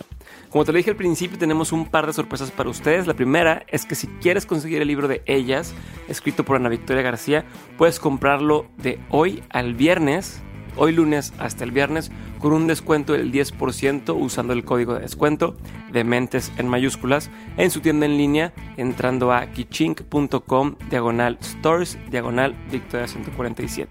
Y lo segundo es que durante toda esta semana para celebrar el inicio de la temporada voy a estar rifando un nuevo libro todos los días. ¿Escuchaste bien? Todos los días vas a tener la oportunidad de ganarte un libro nuevo, así que para participar tienes que hacer lo siguiente.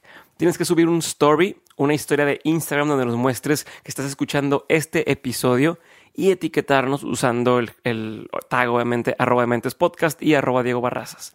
Solamente van a participar los que suban su story dentro de las primeras 10 horas después de la publicación. ¿Ok?